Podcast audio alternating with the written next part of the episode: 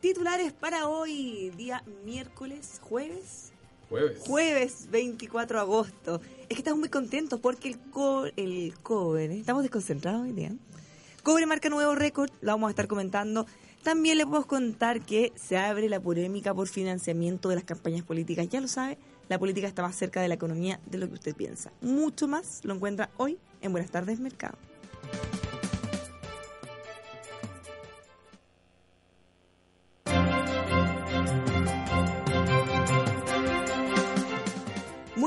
Tardes, bienvenidos. Ahora sí, día jueves 24 de agosto.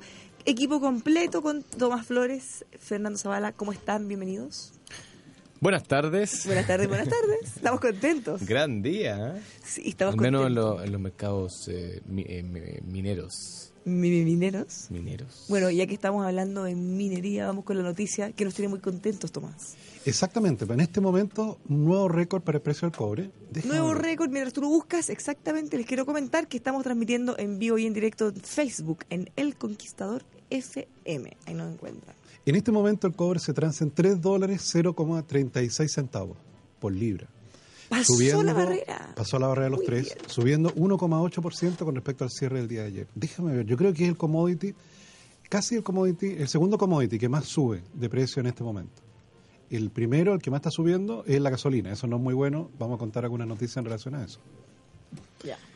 Ah, o sea, sube el cobre, pero sube más el petróleo. Miren, el petróleo, el petróleo crudo bajando, ¿ah? bajando bruscamente, 47 dólares. No, cartel del mal es complicado. Mal. pero, pero la gasolina, es Ah. el refinado subiendo.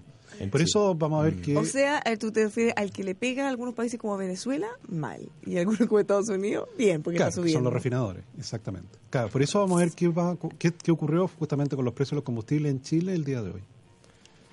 Ahí Oye, bueno, el- hablemos del de cobre un segundito, ¿no? Eh, se Sí. comprueba la, la tesis que, que ya había sido enunciada por varios analistas esta semana, que las buenas cifras de crecimiento en China, sumadas a la- las cifras económicas europeas y americanas, es decir, casi todo el mundo, eh, de alguna manera auguran un, un crecimiento en la demanda por el cobre y eso es lo que ha hecho que eh, las personas que, los inversionistas financieros eh, relacionados a los mercados eh, de, de las bolsas mineras del mundo y además eh, lo- los, los especuladores y los no especuladores han salido a comprar, a- a- en el fondo elevando el precio de del metal rojo.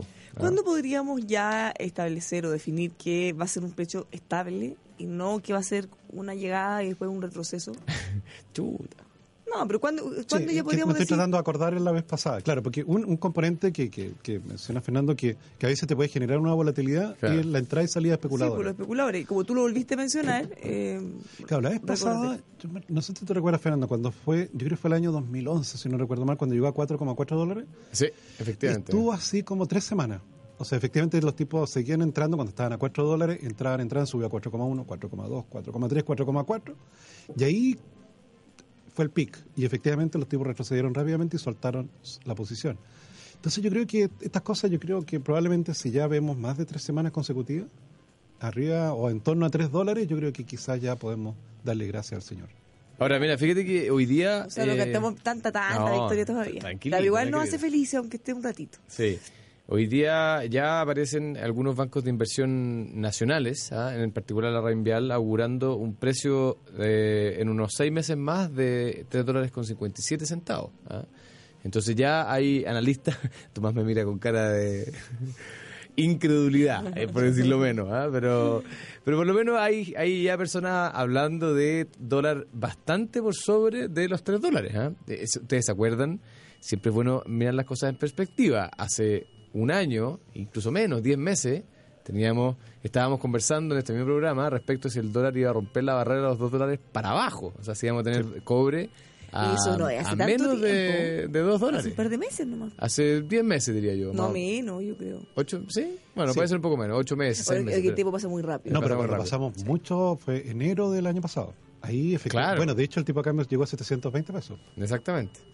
No, si Entonces, pasa- pasado pero incluso yo queda harto pasado. Sí, claro. No, sí, ahí efectivamente estuvimos, pero... No, porque ya dos dólares o bajo dos dólares claramente está bajo la línea de flotación de la, de la minería chilena. Claro, es que ese es el problema. Ya no se trata solo de cuánto ganamos, sino que eh, de algunas empresas que ni siquiera les alcanza para cubrir el costo y, por supuesto, abandonan la faena hasta que suba. Claro. Y eso implica perder empleo, perder crecimiento, perder ingresos al fisco también. Claro, y la, la, mm, hace seis meses, o sea, todavía más cerca, estábamos cuestionándonos si es que el nivel de 2 dólares con 50 centavos era un nivel estable. O sea, también pregunta que, que hoy día hace Bárbara respecto a los 3 dólares, la teníamos hace tres meses, cuatro meses respecto de los 2 dólares con 50. O sea, imagínate lo rápido que, pasamos, que pasamos de, de la de la angustia a la euforia.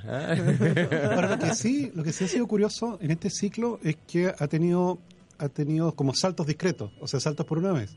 En octubre del año pasado estaba en 2,1 dólares Claro. y en noviembre subió a 2,5. Que Y se tremendo salto, y ahí se quedó. Y se quedó ahí, 2,5, se quedó 7 meses en 2,5 y ahora de 2,5 a 3. Falta otro peldaño más. Ya, de- claro. Ahora, claro, con ese peldaño vamos a ver el efecto que tiene sobre el dólar. ¿eh? De hecho, vamos a ver en detalle cómo el dólar efectivamente en Chile hoy día bajó. Claro. Bueno, es que es lo, es lo, lo más esperable. ¿no? No, claro, a 3 dólares 57 el tipo de cambio se va debajo de los Claro. 600 pesos. Fíjate que Y estoy ahí el viendo... sector exportador la, la venera. Oye, estoy viendo la- las cifras de... mm, Porque tú sabes que en el mundo del cobre hay dos cifras que uno mira. Está por un lado los futuros de cobre, que son eh, eh, eh, instrumentos financieros que tienen precios mucho más volátiles y de, de mucho más profundidad. Eh, y, también está el precio del cobre al cual se transa, que es un precio que se transa todos los días en la Bolsa de Metales de, Londres. Fíjate que eh, el precio de la Bolsa de Metales de Londres hace exactamente un año Hoy día estamos bordeando lo- los 3 dólares, 2 dólares con 98. Y hace un año estábamos en 2 dólares con 15 centavos. Exactamente, hace 12 meses.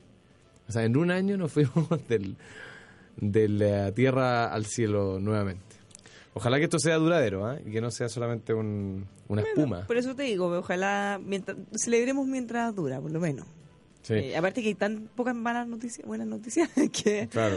hay que aprovecharlas cuando tengamos. Ahora, ¿cómo cambia esto? Tratemos de hacer un poquito de, de- de aplicarlo a la economía en general. Eh, lo, que, lo que hemos dicho varias veces es que cada centavo de cobre son, o sea, cada centavo que sube el cobre son 50 millones de dólares para las arcas fiscales. 50 millones. Y si eso más o menos lo multiplicamos por 4, que es un- una manera razonable, eh, son 200 millones de dólares para la economía en su totalidad, para el, para el, eh, el- el PIB, digamos. Un poco menos, un poco Un menos. poquito menos, 150 puede ser, 170. Claro, porque acuérdate que, que, la gran minería no solo paga el impuesto a la renta, Claro. sino que además el royalty.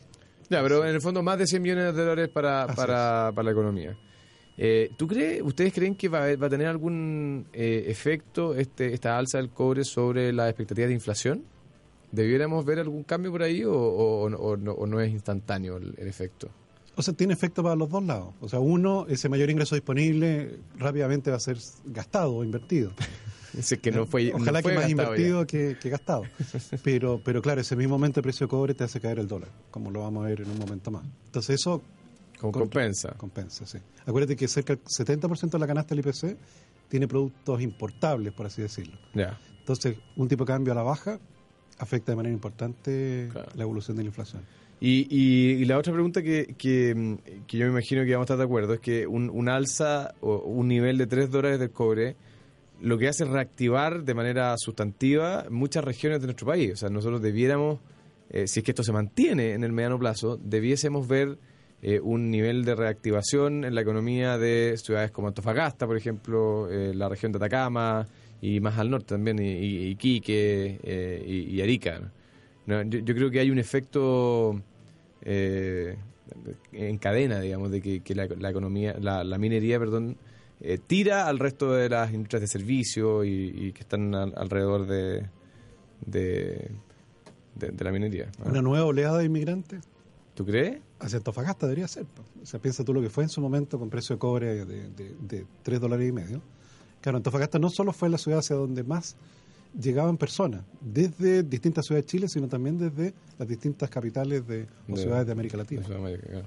El otro día que me comentaba que en, en la época de, de oro de principios de esta década del cobre, conseguir una pieza de hotel en ciudades como Copiapó o Antofagasta era prácticamente imposible. O sea, no había todos los hoteles copados todo el Y tiempo. todo carísimo. y carísimo. Y hoy, hoy en día eh, poco menos que te van a buscar al, al aeropuerto, te llevan en, poco menos que en brazos. Lamentable, pues y así hemos visto también cómo ha aumentado el desempleo y ha bajado la cifra de crecimiento de las ciudades mineras que tuvo su momento de gloria.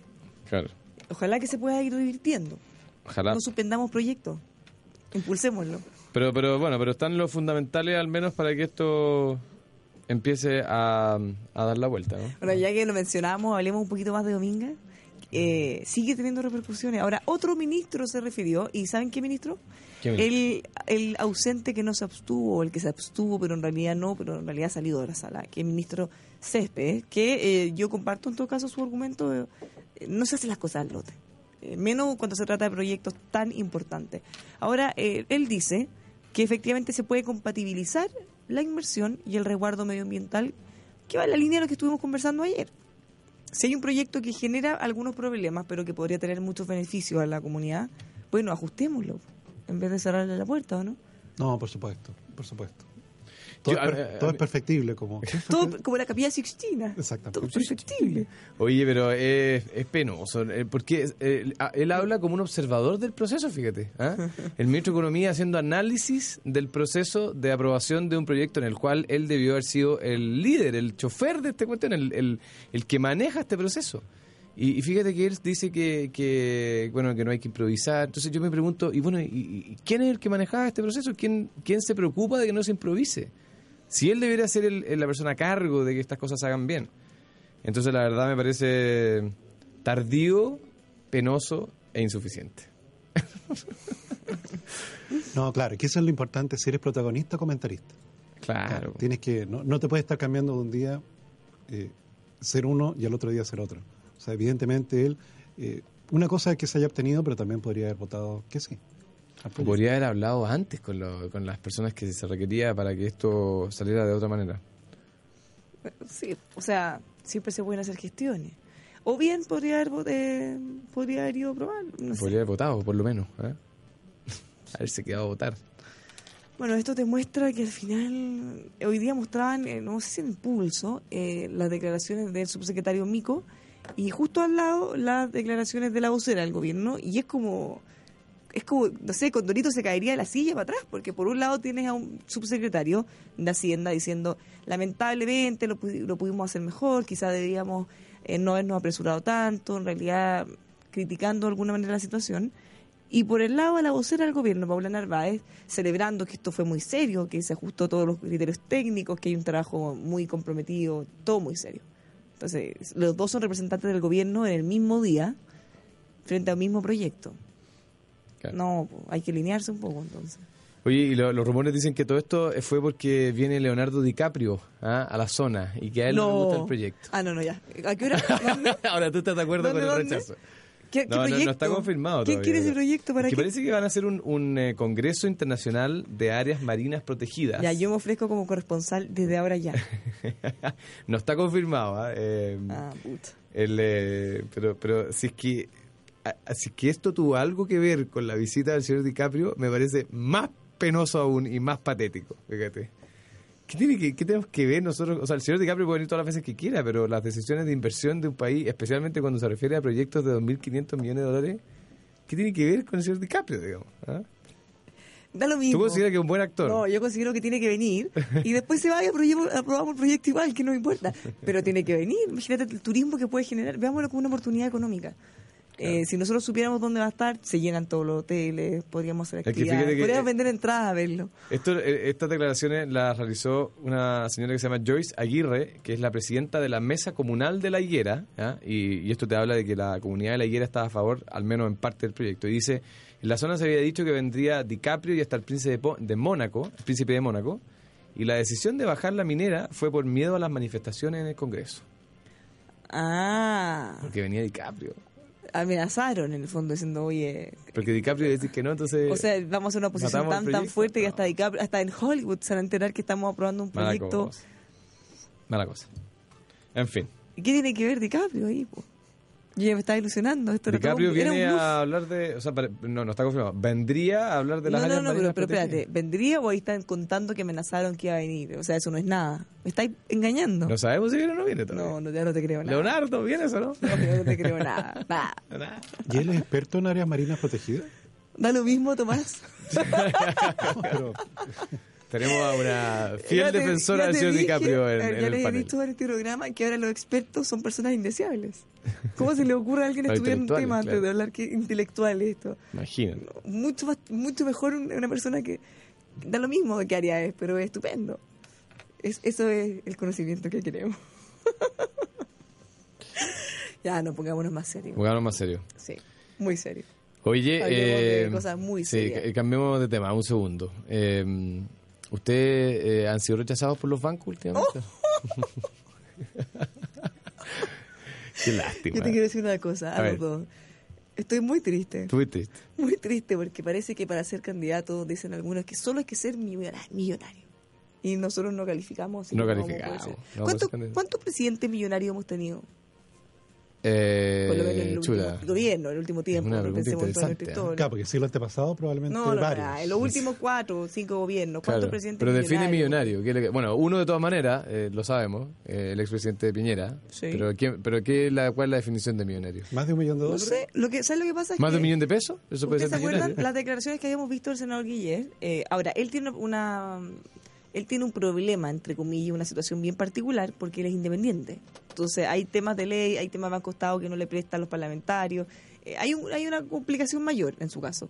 Pero me llamó mucho la atención las declaraciones de la candidata Carolina Goit, porque ella no es independiente, ella está en un partido. Y tampoco le da la platita. y ella dijo que ah, se colgó a propósito de, lo, de las declaraciones de senador Guillet y dijo que parece que en este país solo los millonarios pueden ser candidatos. Entonces me llamaron la atención varias cosas. Uno, yo no recuerdo que hayamos tenido puros candidatos o presidentes millonarios. Dos, ¿quién hace las leyes? Porque recordemos que ella es senadora en el ejercicio. El senador Guillet es senador en ejercicio. Esta ley se aprobó, no se aprobó hace financiamiento. 50 años, se aprobó hace... hace... Una, una elección ya. Sí, claro, claro. Y eh, tercero, ella le hace un llamado al gobierno porque dice, la ley está, pero en el fondo no tenemos cómo aplicarla. Eh, hay problemas operativos. Bueno, entonces aquí tú te puedes dar cuenta que hay veces que cuando se legisla quizá medio la rápida, no le puede estar la culpa a otro candidato o a alguien de que no hayan financiamiento o que les presten o no, en cuanto a las leyes están mal hechas o hayan problemas, sí, que no se presentan solo ahora. Yo no creo que a, la- a los señores senadores no se les haya ocurrido durante el análisis de la ley que podían existir este tipo de problemas. ¿ah? Otro tema es que... Eh, yo no sé si alguien se cuestionó de cómo se iban a financiar las campañas. se prohibieron los aportes de las empresas. Claro. Entonces, ahora, díganme sinceramente ustedes, después de todo lo que ocurrió, después de todo como sa- satanizado a las personas que aportaron, obviamente las ilegales está bien, eh, un financiamiento irregular siempre eh, se puede condenar, obvio. Sí, claro. Pero hay personas que incluso, o empresas que donaron cuando la ley era reservada, aportes reservados, y que después se abrieron. Sí. Entonces, después de todo lo que se, se ha satanizado, ¿ustedes creen que alguien ahora va a querer donar? Ahora, me Poco. refiero a personas, porque las empresas ya no pueden hacer donaciones, solo Poco, personas. poco. Y recordémosle también a los auditores que eh, se puede donar en forma anónima hasta una cifra que es un monto pequeño. No, pero no Eh, tan pequeño, ¿ah? No, son como 40 UF. Sí. ¿Cuánto es eso? Como... Ya, pero, Cuento, güey, pero bueno, pero son... ¿Cuántos son? De Como- pesos, o sea, un- o sea, a ver, sí, pesos. Ya viene, ya no, viene, ya viene, ya No, viene. no, un millón son... Un millón cuarenta mil Un millón de pesos. Un millón de pesos. Es poco, o sea, es poco pensando en que si dijeran... Por candidato, entiendo yo, ¿no? O en total. Bueno, esto además de que llamar a nuestros expertos No, no, electorales. no, no, pero, pero mi punto es, es otro. El punto es, eh, claramente esto está hecho a la medida para que no los millonarios no puedan hacer aportes, ¿cachai? O sea, Ah, por supuesto, por presi- supuesto, Porque sí. también hay una restricción que el, el 20% de la campaña máximo puede aportar el candidato, pensando en el candidato Miñera, porque él quizá él podría pagarse toda la campaña. Entonces le pusieron una restricción. Claro. Eh, Eso fue como la medida de... Sí, fue la medida de él, porque Mm. era probablemente el único que podía simplemente desembolsar de sus recursos para pagar la campaña, en el caso de los otros no. Pero ¿quién es ahora? Y también este, esta restricción de que sea privado o reservado, pensando en la gente que tiene mucha plata. Una persona Mm. normal eh, o que no tiene mucho dinero o que no es familiar, no va a ser una donación muy, muy alta. Pero ¿quién donaría ahora? Y más encima sabiendo que va a ser público. No, y además con una cultura de donación a nivel de persona que es muy, muy escasa en Chile. Y claro, en el caso gringo, como, como ha sido repetido varias veces con Obama y otros presidentes más, lo- los americanos tienen esa costumbre de donar y donan un dólar o diez dólares o cinco dólares y se, se, se recauda una gran cantidad de dinero en las campañas justamente por ese tipo de donaciones. En cambio, en el caso de Chile, esa costumbre no la tenemos. La que, los que donaban eran las empresas. Ahora, para ser bien eh, específico, eh, es cierto que la gente dona en Estados Unidos, pero el 80% o más de las donaciones vienen igual de, de, de unos pocos. ¿ah? O sea, tampoco nos confundamos de que el, grueso de las donaciones en Estados Unidos y en todas las partes del mundo siempre ha venido de, de- de- pueden ser empresas, personas naturales o personas, pero, pero de, de pocos, digamos.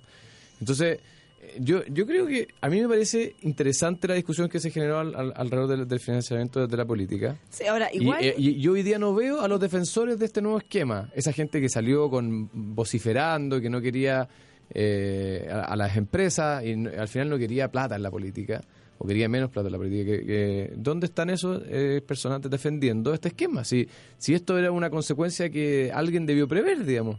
Eh, Los bancos están en todo su derecho a no prestar plata, o nadie los obliga Bueno, a prestar el plata. caso Banco Estado, que le prestó mucho, eh, como 2.500 millones a 2.500 la millones. Bueno, ella no era parlamentaria en ese momento. Oye, y el Banco de Estado tendrá sus políticas y, la presidenta Bachelet, más allá que pueda tener una muy buena situación, tampoco es millonaria o era millonaria antes de ser presidenta la primera vez, tampoco. Entonces, eh, me parece extraño las declaraciones de la senadora Goitz porque ella, eh, porque el caso de senador Guillet es distinto, porque como es independiente, hay varias cosas que quizás se podían aclarar o, modificar de la ley. O eventualmente hacer una interpretación distinta si el CERVEL permitiera que el dinero que le corresponde a los partidos para esta campaña, dado que los partidos están apoyando su candidatura, quizá pudiera entregárselo. Algo se puede hacer, pero es un caso particular y más complicado. Entonces él se puede quejar. Pero en el otro caso, subirse del carro siendo que la situación no tiene nada que ver. ¿Pero es ¿Por qué se puede quejar? Yo no sé si se puede quejar. No, si, no, no, si pero- él aprobó esta ley, él sabía lo que Estoy de podía acuerdo, pasar. Fernando, pero, pero, hay, pero hay un caso puntual. El- a lo que voy es que hay un caso puntual que podría tener que interpretarse de alguna manera o buscar una solución. Sí. Pero en el otro caso, Claro, la ni siquiera- ni siquiera no es Entonces ella puede acceder a, a los recursos de, públicos, financiamiento público que está establecido en la ley, se le va a entregar a su partido como corresponde. Entonces Mm. no sé a qué punta esta queja. Sí, da la sensación de que están buscando un ángulo para atacar a, a y emplazó, ella emplazó al gobierno además. Y, pero entonces no me queda muy claro qué es lo que tiene que hacer el gobierno entonces. Claro. ¿El gobierno le va a prestar la plata ahora? No, no sé. La Corfo, T- toma. Tampoco el gobierno puede Toma. obligar a los bancos a que le preste plata. Imagínate lo que sería eso, la Corfo financiando las campañas políticas. ¿Te imaginas? Se han visto Por- cosas. Sí, se han visto cosas parecidas, lo sé. Pero, Pero este es un tema muy relevante porque eh, estamos viendo, probando cómo funcionan. Obviamente no lo tuvimos en la elección pasada, estos conflictos, porque no es lo mismo financiar una campaña eh, sectorial más chiquitita, Comunal, como claro, alcalde, local, claro, eh, mientras que una presidencial. Sí. Ahora, ¿cómo lo harán los otros candidatos? Porque yo no he visto a nadie más quejarse. Marco Rico Minami, está José Antonio Cast. Son todos millonarios quizás. Eh, ¿no? Mm, No, había bien la señora, pero nunca tanto. ¿sabes? Pero ahora, pues. No sé. Eh, bueno, y tenemos otro- ah, ni senador Navarro lo he visto reclamando tampoco por esto. Navarrín. Navarro es que candidato Sí, pues. sí. A ver, son Sí. ocho. Lo- Enumerémoslo. No, sí, antes de la pausa. ayer, ayer yo en, en una radio, en otra radio, escuché a un candidato que, que reconozco que no lo había escuchado Artés. nunca antes. Sí, Sí. El- Es del partido. algo así como unidad patriótica o algo así. Sí. ¿Cómo, cómo se Pro, pro norcoreano. Que no, eh, siempre se me, se me pasa el nombre, un nombre medio raro. Eh, eh, de apellido Artes. Ah, ese Sí, que decía que el Frente Amplio no era suficientemente de izquierda. Sí, dice que no es de Está izquierda. más a la izquierda del frente. Bueno, está candidato Artes, Beatriz Sánchez, senador Guillet, José Antonio Cast, eh, presidente Piñera, senador Navarro, y me falta Marco Enrique Ominami, y me falta uno. La señora tradicional, ¿no? La que habitualmente iba. No, Roxana Miranda no, logró la firma. No logró la firma. Eh, igual yo encuentro bien notable que estos, estos candidatos que uno no ha... Ah, que hay una Goich, perdón. Ahí, están- Goich. ahí está la otra. que es que estos candidatos que uno no ha escuchado mucho, como el señor Artes, eh, logran reunir la cantidad de firmas necesarias. O sea, es, es una vega bien notable. Sí, ¿Ah? ¿Cuánto eran? ¿35 mil firmas o algo Y así? calladito, Calladito, calladito. porque fue y se inscribió. Sí, claro. Yo, yo voy y me inscribo nomás. Sí, ¿ah? no, no andaba llorando. Entonces, eh, me gustaría saber qué pasa con todos los otros candidatos. eh, o no lloran, o es que no tienen problema, o hay otra forma de financiarlo. Sería bueno que todos hablen porque así podemos, en forma constructiva, abordar esta ley y ver si hay que Por modificarla o ver si hay que hacer alguna interpretación por parte del CERVEL o lo que sea. ¿Y ese, ese candidato pro norcoreano también tiene lista parlamentaria? ¿O solo es candidato presidencial?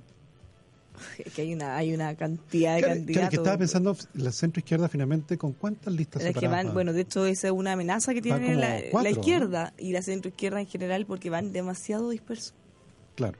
O sea, si tú piensas como candidatos de derecha o centro derecha versus los de izquierda o centro izquierda, es una tremenda. Claro, la centro derecha lleva una lista. No, no, pero en, en candidatos presidenciales. Ah, no, está bien, está bien. No, porque estaba pensando en, en- en- en la gran dispersión que se produce también en que se va a Sí. producir. Sí, pues está súper complicado para todos. Bueno, les queremos contar que si usted quiere certificar las operaciones de su empresa para tener nuevos y mejores negocios, qué mejor que hacerlo con ASR Certificaciones, una casa certificadora que apoya a las pymes en todo el país. Todo Chile los van a poder atender. Normas de calidad ISO 9001, certificaciones de seguridad, mucho más. Lo encuentran en asrcertificaciones.cl. Los puede llamar al 32-267-0070. También le contamos que Hyundai Camiones y Buses tiene una espectacular promoción para que pueda renovar su flota de camiones. Llévese la carrocería desde 990 mil pesos masiva. Aproveche para que pueda renovar su camión con esta espectacular promoción. Consulte los modelos disponibles en hyundaicamiones.cl. Le comentamos también de Planning e-commerce, un potente software de comercio electrónico para que usted pueda vender sus productos por internet y así sumarse a la tecnología, que es lo que ya en definitiva llegó para quedarse. No se preocupe si usted no entiende mucho de tecnología, porque aquí lo van a dejar experto. Más información, planen.cl o los puede llamar al 22-235-4348. Nos vamos eh, a una pausa. No se mueva de Radio Conquistador. Ya volvemos con Tomás Flores y Fernando Zavala.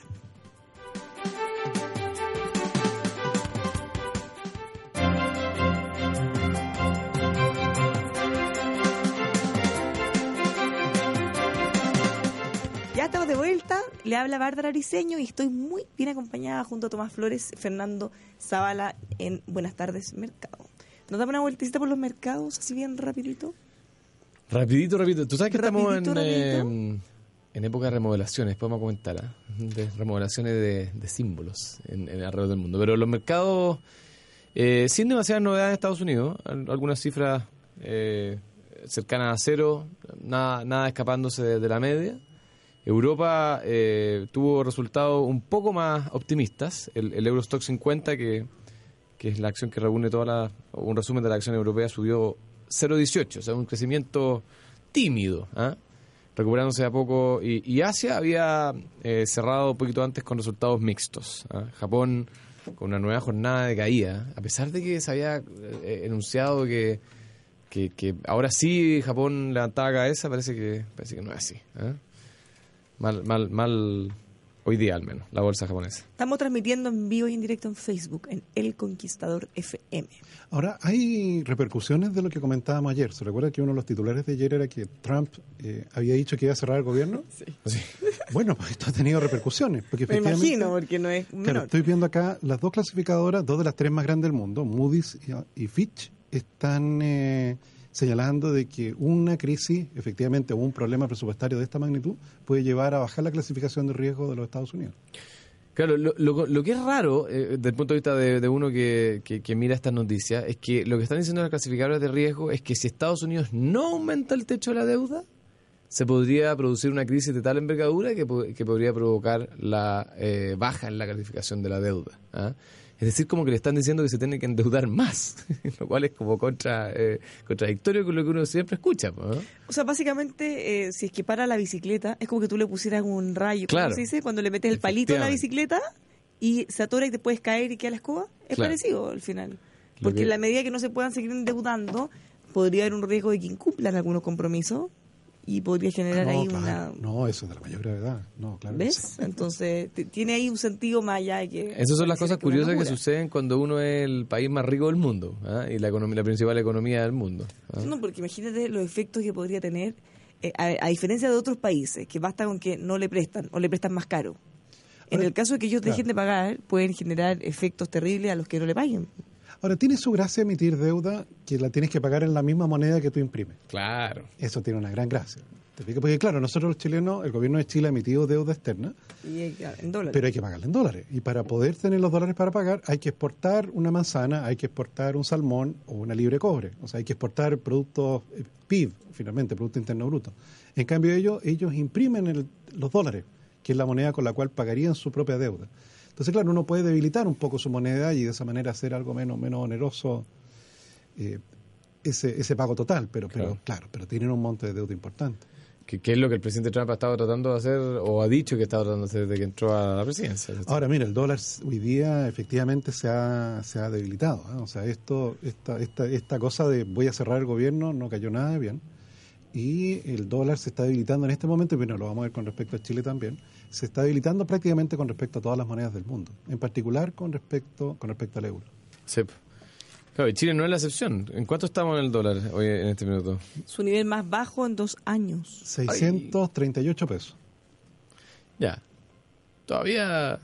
¿Es como para prender la, la- la alerta en el sector exportador o, o no? Para algunos sectores sí, ¿eh? o sea, yo te diría que hay algunos, sobre todo de alimentos, que 6.50 es como el tipo de cambio de flotación, más o menos. Agrícola, el mundo agrícola. Claro, con los Mira. precios que hay hoy día, con los precios de productos de exportación. Claro. Entonces, claro, esto, claro, los pone, los pone en algo de alerta. Fluctuó, déjame, el valor más bajo fue 637 pesos. Ese fue el valor más bajo de la jornada. Y 640 el más alto. Ahora, claro, en el caso de Chile se sumó el efecto del aumento del precio del cobre, Claro. que fue uno de los titulares de hoy. En general, en general, no siempre es así. Cuando uno baja y el otro sube.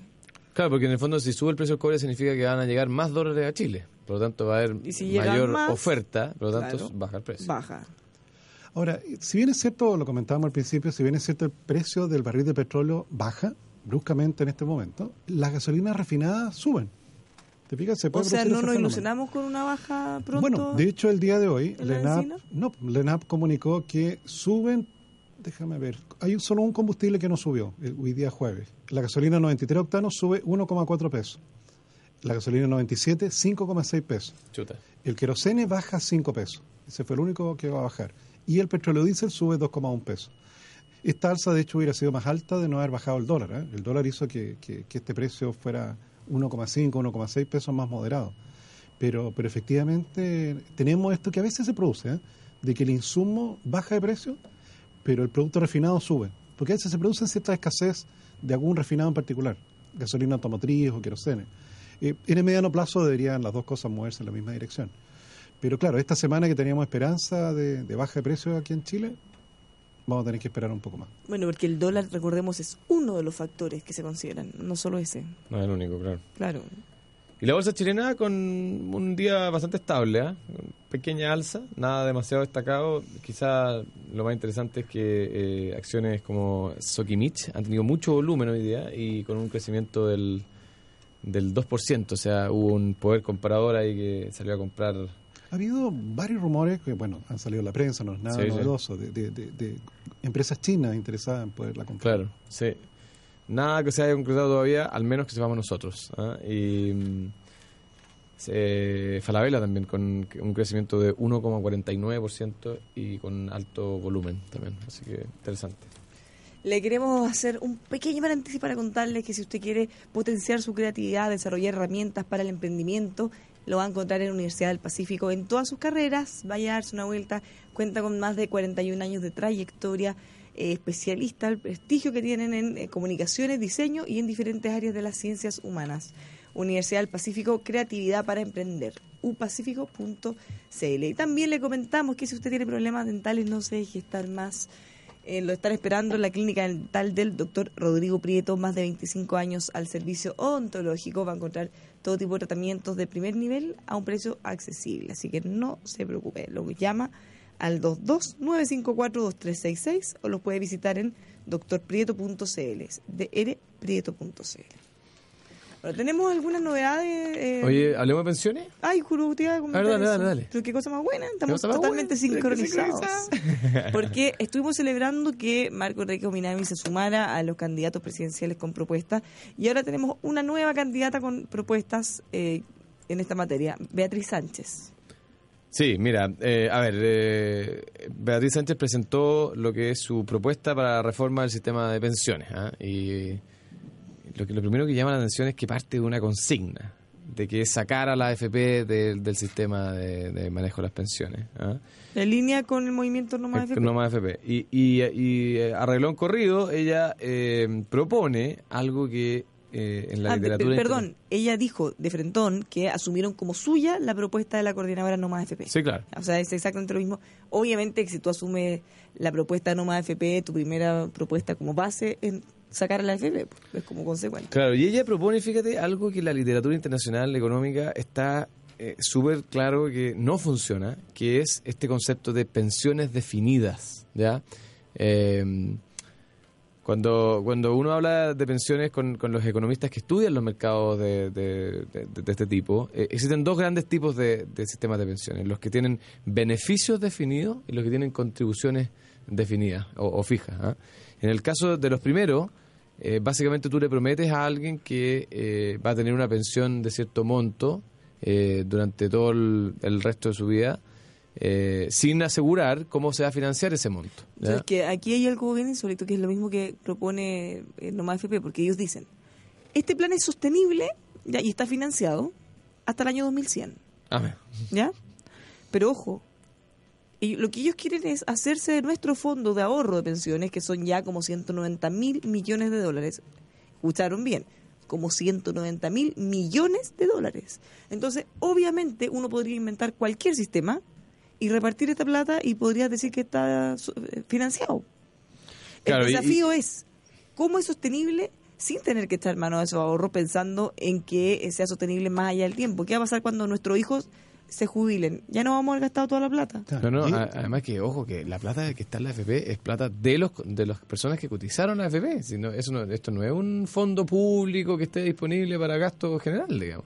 Es plata tuya, es plata de Tomás, plata mía. Por eso, de las pero me que parece rarísimo que alguien invente una propuesta en base a tomar los ahorros de otras personas. Nada hay que preguntar a cada una de las personas. Van a preguntar a ti, a mí. a Ahora, Tomás, me parecería, A usted, señora. me haría señora. sentido si ellos dijeran, mira, tenemos este, este sistema, ¿quién quiere ingresar de forma voluntaria y que tú te ingreses a ese sistema con tus ahorros? Estaría perfecto. Claro. O sea, yo no me pondría jamás a que alguien pudiera decidir qué hacer con su ahorro, está perfecto. Claro, porque la expropiación de los ahorros de la FP requerirían quórum. Es que eso no es una expropiación, sería una confiscación, porque Claro, una para confiscación. expropiarte ¿Cuánto que darte requiere? algo, pagarte. eso es un, un robo a mano armada. Si esa, esa- ¿qué, qué estamos hablando? bueno, poniendo pues si la hemos visto antes en América Latina. La Palabra- hemos visto antes en América Palabras jóvenes. bonitas No, para... cosa muy Ustedes nueva. son muy jóvenes. Es una No, no, confiscación no. de tu Sí, ahorro, claro. en el por fondo. favor, No, claro, sí. Oye, claro, si te confiscaron, décadas atrás te confiscaron tu tierra.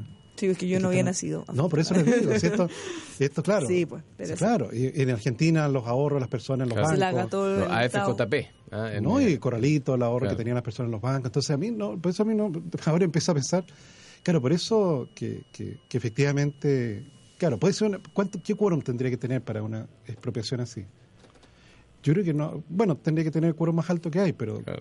Sí, pero, pero más allá de eso, insisto, ya, ponte tú que lo hacen y lo prueban, está bien. ¿Mm? Pero no puede ser que una propuesta se plantee sostenible hasta el tiempo que se le acabe Yo la no- yo no plata que si hay algún quórum que de verdad, no sé si hay algo sí, que porque pueda tú hacer puedes, el Congreso. obvio que sí, modificar la claro. constitución y listo. Pero si la plata es mía, ¿por qué me la van a quitar? Porque si se hace una reforma constitucional, Ah, bueno, claro, tú dices, la propiedad privada no existe. Sí, pues. ya, está bien. Claro. obvio. O sea, si hicieran una Está bien. reforma constitucional que dijeran, nadie va a tener propiedad privada Ah, claro. y se aprueba, No, te pueden tomar claro, o la propiedad sobre ese bien en part- No, sí, piensa tú, Fernando, lo que fue eh, Bread Copper Company y Anaconda Copper Company cuando Claro. se nacionalizó el cobre. Sí. No por eso, o sea, Sí. obviamente esto tendría que ser a nivel constitucional. Reforma agraria, tenemos varios ejemplos. sí. Obvio, por eso, pero, o sea, no es que los parlamentarios puedan mañana hacer una ley así entre ellos, no, hay, hay que hacer cambios mayores, pero de que se puede, se puede.